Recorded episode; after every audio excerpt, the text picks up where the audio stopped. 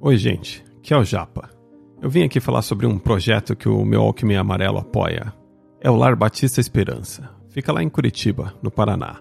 É uma instituição sem fins lucrativos que há 34 anos acolhe e cuida de crianças adolescentes em situação de vulnerabilidade social que são encaminhadas pelos conselhos tutelares e da vara da infância e da juventude. Falando de forma simples, são crianças vítimas de abandono, violência ou que tiveram seus laços familiares rompidos temporariamente. A instituição funciona por meio de doações e voluntariado, atendendo em período integral com todo suporte, como assistência social, atendimento psicológico, pedagógico e acompanhamento da família. Para ajudar com doações em dinheiro, é só mandar um Pix. Olha que moderno.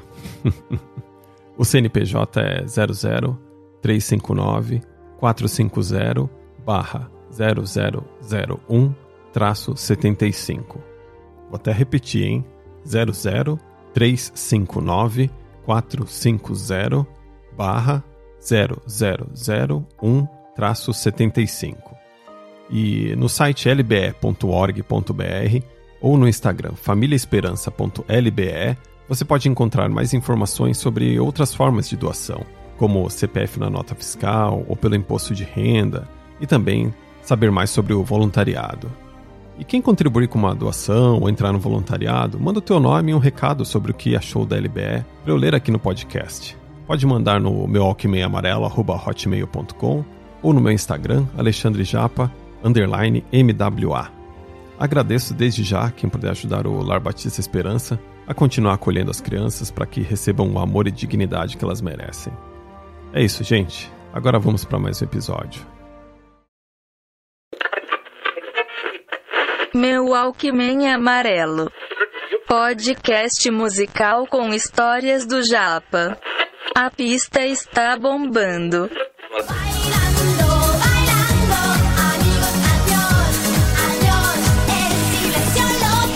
Se você nunca foi numa sexta-feira à noite para uma danceteria, esse é Paradísio com a música Bailando.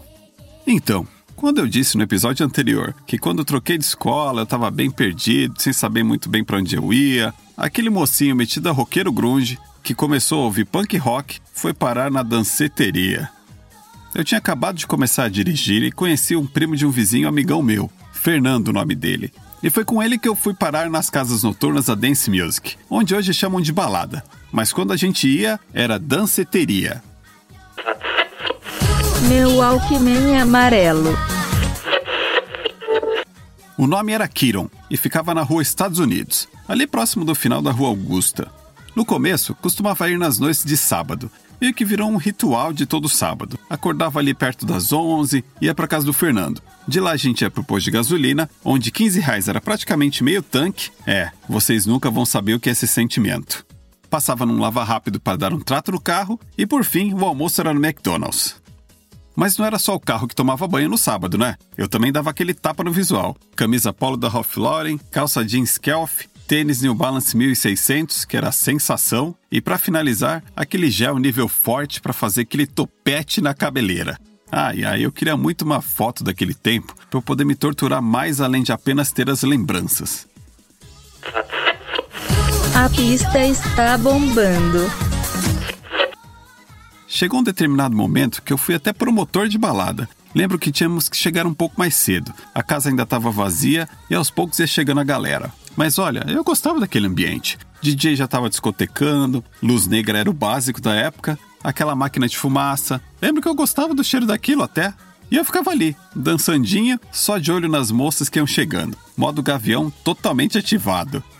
Lá pelas 11h30, a casa já estava bem cheia e a música bombando. Começavam a tocar os hits e a galera dançando muito e, claro, caçando muito também, né?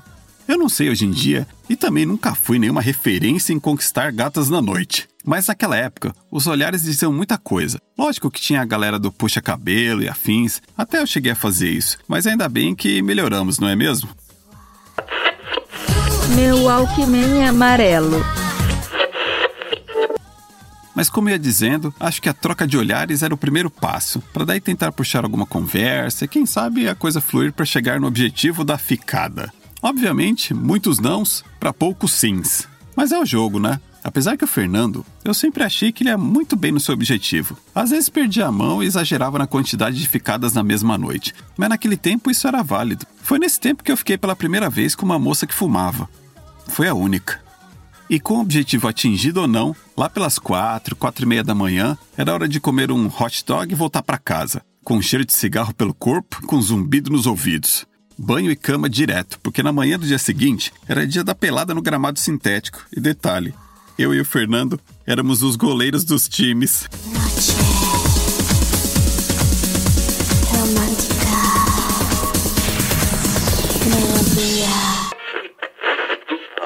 era isso. Até uma próxima. Qualquer.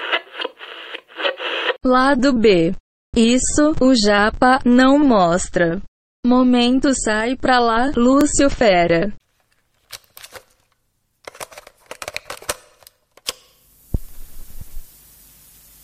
Então, cara, quando eu tinha uns 8, 9 anos, uma das minhas tias tinha um namorado que era da Umbanda. Tipo, até aí, whatever, né? Embora lá em casa ninguém era envolvido com essas religiões e tal. Mas é, não sei, porque rolou algumas vezes lá em casa umas sessões espirituais com um preto velho. Eu nem sei se é sessão espiritual o nome disso, sabe? Mas eu lembro que esse meu tio incorporava esse tal de preto velho e Apesar que pensando agora, não tinha o menor sentido desse tipo de coisa rolar na casa dos meus bisavós, sabe? Pelo que eu lembro, eles, eh, tipo, eles iam na Seitonoye, uma parada dessa assim, né? Mas é. Eu sei que faziam isso aí lá na cozinha. A casa era um sobrado e eu não podia ficar durante todo, toda a realização dessa parada, sabe? Eu tinha que. Pediam pra eu subir, eu subia lá pra sala.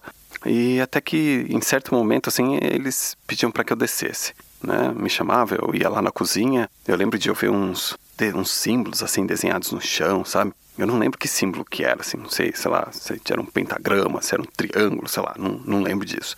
Mas eu lembro que tinha desenho no chão. Até porque o chão era é, cimento queimado, uma cor meio avermelhada, sabe? E, e, o desenho era de giz branco, então eu lembro bem desse contraste aí. E aí quando eu chegava lá, meu tio, ele tava tipo um velhinho, assim, sabe? Era um cara normal, novo, assim, tal.